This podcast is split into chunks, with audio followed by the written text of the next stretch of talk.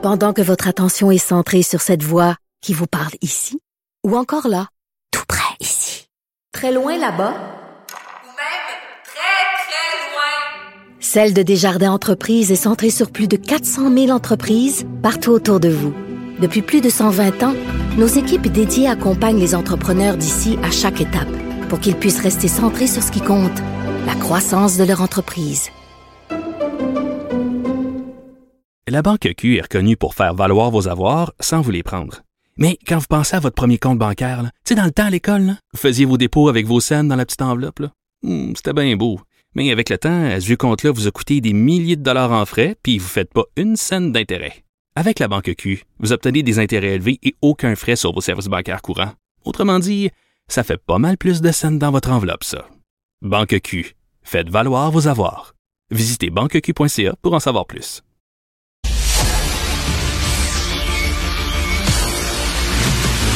Jean-François Lisée, On va juste dire qu'on est d'accord. Thomas Mulcair. Je te donne 100% raison. La rencontre. C'est vraiment une gaffe majeure. Tu viens de changer de position. Ce qui est bon pour Pitou est bon pour Minou. La rencontre. Lisée. Mulcair. Alors, euh, Jean-François, la ministre de l'Immigration, Mme Fréchette, a dit c'est fini, chemin Roxham, on est tanné, puis là, on va demander à M. Biden, lors de son euh, sa prochaine visite au Canada, de régler ça. Et notre euh, confrère au Journal de Montréal, Guillaume Saint-Pierre, le chef du bureau parlementaire à Ottawa, il dit que le Québec prêche dans le désert parce que M. Biden n'a aucun intérêt à réouvrir cette entente-là. Qu'est-ce que tu en penses? Ben, tu sais, ça fait combien de temps qu'ils négocient la, la, la, la mise à jour de l'entente? Ça fait cinq ans. Ça fait cinq ans que le gouvernement libéral négocie avec euh, avec euh, Washington. Euh, alors, si ça aboutit pas, c'est parce que une ou deux parties veut pas que ça aboutisse. Maintenant, des ententes avec les, les Américains, on en fait co- constamment. Euh, on nous dit, le ministre Sean Fraser euh, euh, de l'immigration, que il y a des progrès importants, mais qu'il reste des détails légaux et administratifs. Légaux, ça veut dire que euh, la modification sur laquelle il travaille nécessiterait un vote du Congrès américain. Ça, ça peut prendre un petit peu de temps. Euh, et donc, probablement que quand Biden va venir, ils vont annoncer euh, peut-être le principe de l'entente, ce sur quoi ils sont en train de travailler, mais que ça va prendre du temps avant de l'appliquer. Mais quoi qu'il en soit, euh, l'entente, euh, ce qu'elle peut faire, c'est euh, euh, faire en sorte que les, les demandeurs d'asile passent par les postes frontières réguliers, comme disons la colle, plutôt que par un poste frontière irrégulier. Je, ne- je ne vois aucune configuration où on refuserait l'entrée à, à qui que ce soit sur l'ensemble de la frontière, parce que on est lié par des traités internationaux qui font que lorsqu'il y a un demandeur d'asile euh, sur le territoire, on doit traiter sa demande. Alors, la, le seul, euh, la seule différence qu'il va y avoir, c'est que plutôt que de passer par Roxham, ils vont passer par la colle. Et comme maintenant, ils sont tous habitués à venir au Québec, euh, le flot, le nombre euh, ne va pas ne va pas diminuer. Alors, c'est un c'est une discussion euh, qui n'est pas Stérile. sans intérêt, mais euh, qui change pas le- la donnée du problème.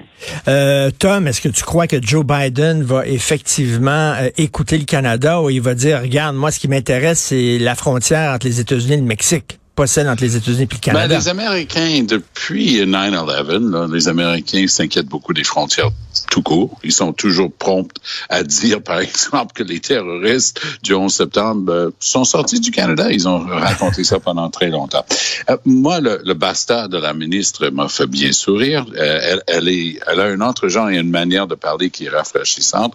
Mais je, je, j'ajouterais ceci. Je, je me souviens, il y a 15 jours environ, le brillant et haut comment talentueux ministre de la Sécurité publique au fédéral, euh, Marco Mendicino, a dit publiquement, euh, ben non, euh, j'ai un deal maintenant avec les Américains pour changer cette entente qu'on a entre nous sur le, le tiers pays sûr.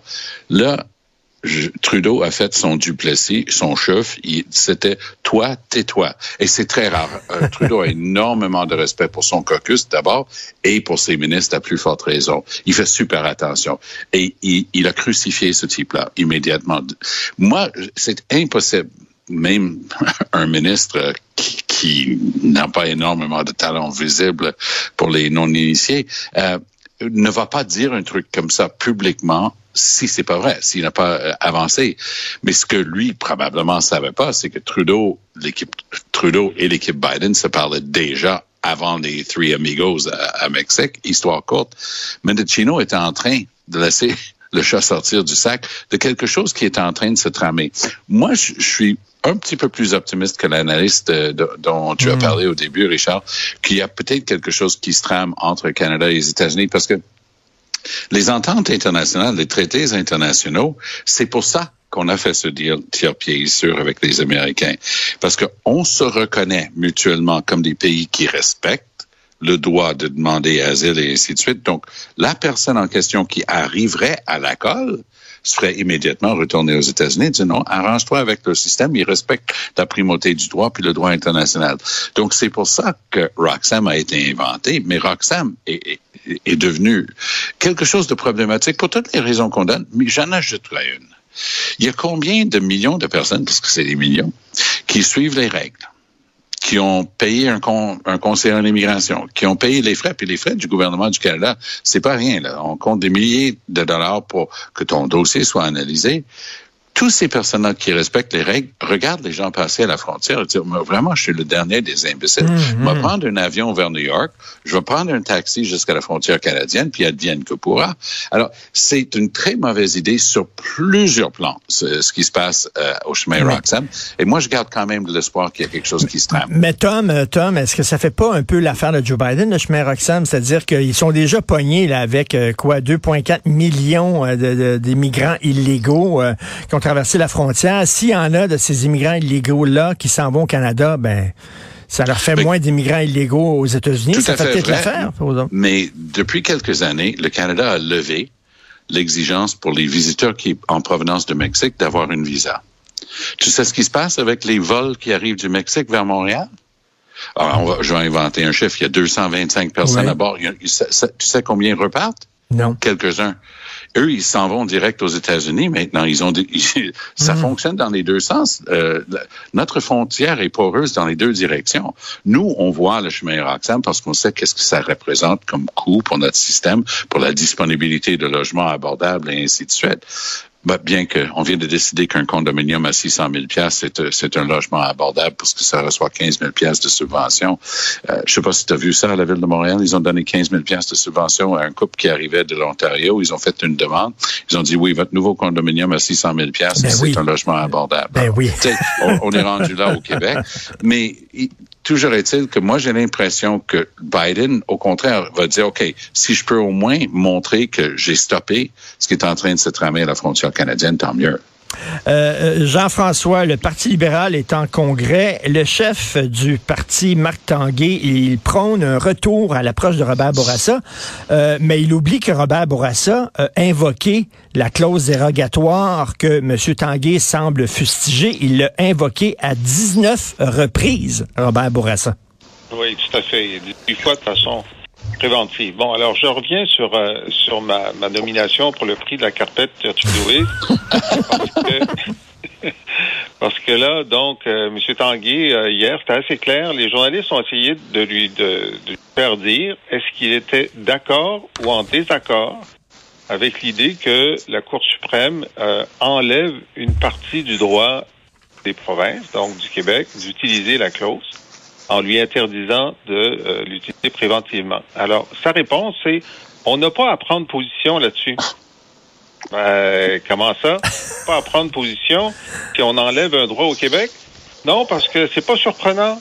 Ça fait longtemps qu'on que, que Trudeau dit ça. Ben oui, mais ça fait longtemps qu'il veut t'enlever un droit. Mais es-tu pour ou es-tu contre? On n'a pas, on n'a pas à se positionner. Bon, alors ça, euh, donc, je, je lui euh, décerne officiellement le prix de la carpette trudeauiste, là, c'est sûr. Euh, maintenant, sur Robert Bourassa, effectivement, il est en contradiction sur l'utilisation de la clause, mhm. euh, parce que même M. Couillard l'a utilisé, M. Tanguay était là, puis a voté les lois où euh, c'était utilisé. Mais je comprends pourquoi euh, ils, reviennent sur Bourassa, c'est parce que Bourassa a gagné des élections. Il a gagné quatre élections pour le Parti libéral du Québec. Fait qu'ils aimeraient ça revenir au temps où il gagnait des élections. Mais quand on, évoque euh, le souvenir de Robert Bourassa, ben, c'est celui qui a mis 500 personnes en prison pendant la crise d'octobre, euh, dont, euh, dont quatre poètes. Ça, ça n'avait pas été fait par Duplessis de mettre des poètes en prison. C'est juste des syndicalistes et des de Jéhovah. Et c'est aussi celui qui a menti aux Québécois pendant des pendant un an en leur disant que ça se pouvait qu'ils fassent la souveraineté alors qu'il n'y avait aucune aucune volonté de la faire, mais que certainement il allait refuser le statu quo ca- canadien parce que ça prenait absolument une réforme à l'intérieur du Canada et à la fin, on a eu le statu quo canadien. Alors, disons que mon bilan de Robert Bourassa est, pour utiliser un, un euphémisme, mitigé. Mais Le gars, il écrit trois livres sur Robert Bourassa, c'est mitigé. Mais si c'est tout ce qu'ils ont en magasin, moi, je, je suggérerais quand même de revenir à Le Sage, qui est un héros national, toute catégorie, plutôt que de Bourassa, mais ça, c'est leur affaire. Tom, qu'est-ce que, tu t'attends quoi du Congrès du Parti libéral du Québec? Ils ont tout un chemin à parcourir. Ben, c'est surtout une réunion euh, du caucus euh, de l'opposition officielle. Ils doivent commencer à préparer la rentrée. Euh, J'ai entendu hier que le président du parti allait les visiter. Moi, j'aimerais bien que le président du parti explique publiquement pourquoi ils ont inventé une règle qui permet à Marc Tanguay de pérorer, de donner son opinion sur tout et sur rien, de décider des orientations du parti, alors qu'il pourrait embarquer dans cette course-là à tout moment. Il y a quelque chose de complètement illogique et antidémocratique là-dedans. Tu fais une course à la chefferie, tu fais une course à la chefferie, Tanguay est libre d'être candidat, mais il peut pas, par la même occasion, être en train de diriger les destins du parti pendant quoi? Six mois? Un an? Dix-huit mois? Deux ans? Euh, c'est- complètement tordu. Je sais du jamais vu euh, dans l'histoire des partis politiques au Canada qu'on fasse un truc pareil et je, ne- je ne les, je les comprends toujours pas. Quoi qu'il en soit, je pense que Tanguay est en train de démontrer que peut-être euh, le parti ferait bien de, de ratisser large euh, en, en, en quête de, son nouveau chef parce que la manière qu'il est sorti en réax euh, à en fin de semaine, la manière qu'il était obligé de pédaler, c'était pas réfléchi son truc. Et il faut quand même faire un petit peu de recherche avant de sortir ce- ces choses-là, sinon on se fait envoyer dans les dents, ben t'as déjà voté pour. Euh, Jean-François, la ville de Québec est probablement la ville au monde où on parle le plus de transport. Vraiment, là. Mais il y en a pas. Après le troisième lien, après le tramway, c'est maintenant un TGV entre Québec et Toronto. Qu'est-ce que tu en penses? Bon, écoute, je pense qu'on en parle depuis ma naissance, il y a 64 ans. TGV, euh, TGV entre Québec et, et, euh, et Toronto. Le problème, c'est que euh, donc le, le- le projet du gouvernement fédéral, c'est un train à grande fréquence Ouais. euh, qui euh, serait partirait plus souvent, arriverait un petit peu avant ce qu'on a en ce moment. Euh, et la question, c'est ben, est-ce que la différence est, est suffisamment importante pour qu'il y ait un déplacement euh, de- d'usagers depuis l'avion vers le train ou depuis la voiture vers le train? Ça, si c'est pas très rapide. Alors, Alstom, qui, qui vend des, des TGV, donc la grande compagnie française dont nous sommes propriétaires, parce qu'on est les principaux actionnaires avec la Caisse, il dit ben ça serait quand même mieux un TGV euh, tant qu'à faire cet investissement là. Et là, ça couperait vraiment le temps de façon considérable. Euh, ça serait trois heures euh, Montréal, euh, Montréal Toronto plutôt que cinq heures. Mais ce que le maire a peut-être pas lu, c'est que Alstom dit euh, mais ce serait pas Québec Windsor, ce serait Montréal Toronto parce que pense-t-il la population de Québec, entre Québec et Montréal, n'est pas assez grande pour justifier l'investissement. Ben oui. Bon, alors, moi, là, je me dis, hmm, je ne sais pas. Je pense que j'ai toujours pensé que, euh, évidemment, un TGV euh, Québec-Windsor serait un investissement d'unité nationale intéressant dont on n'est pas certain qu'il serait rentable, mais au moins, si tu veux construire un pays, des fois, un chemin de fer, ça aide. Hein, ça pas au Canada. Euh, mais ça fait tellement longtemps qu'on en parle sans le faire que je pense que c'est un petit peu comme ce que De Gaulle disait au sujet du Brésil. C'est un pays d'avenir qui le restera.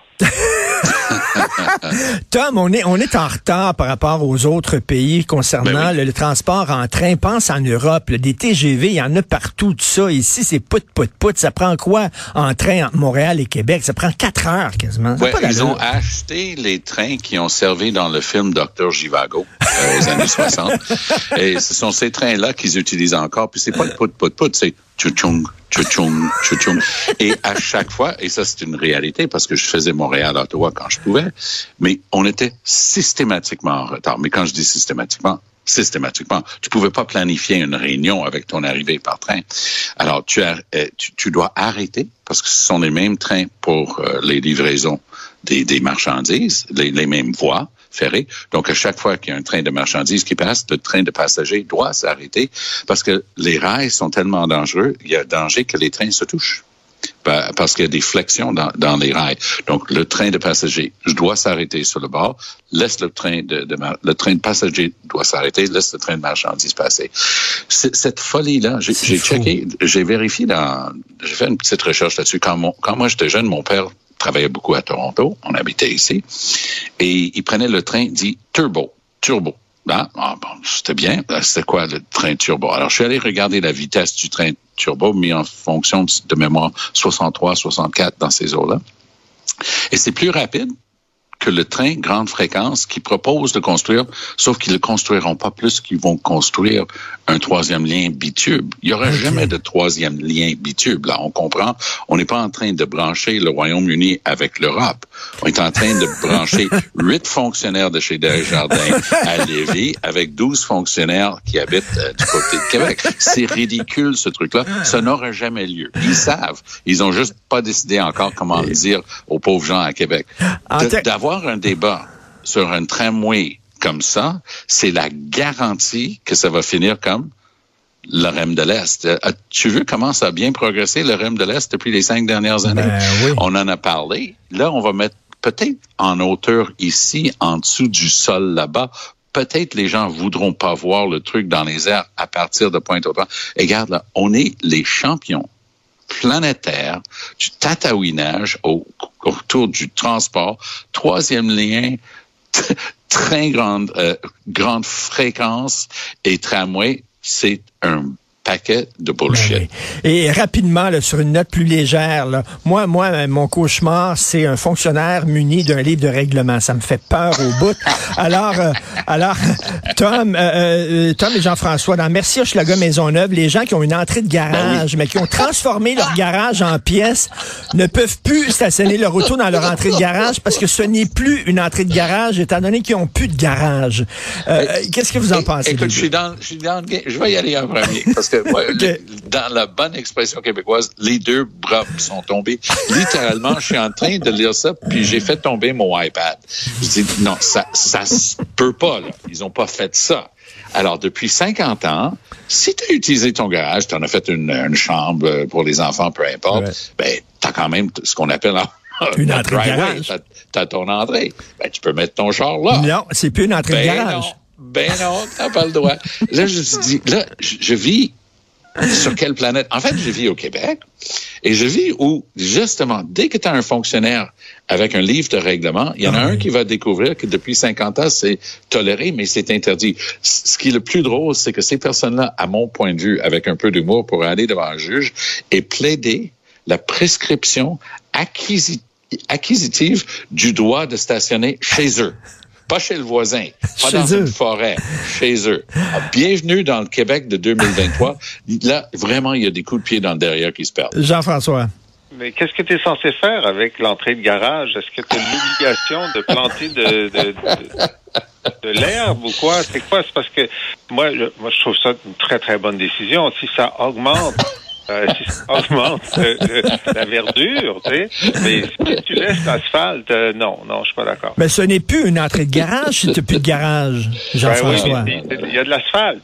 À quoi sert cet asphalte? Euh, seulement au Québec. Merci beaucoup à Salut. vous deux. Merci. Merci. Si vous voulez lire les commentaires de Jean-François Lisée sur l'actualité et aussi écouter son excellent euh, balado, euh, il commente l'actualité, il revient sur les grandes dates du Québec avec beaucoup d'humour. Allez sur la boîte à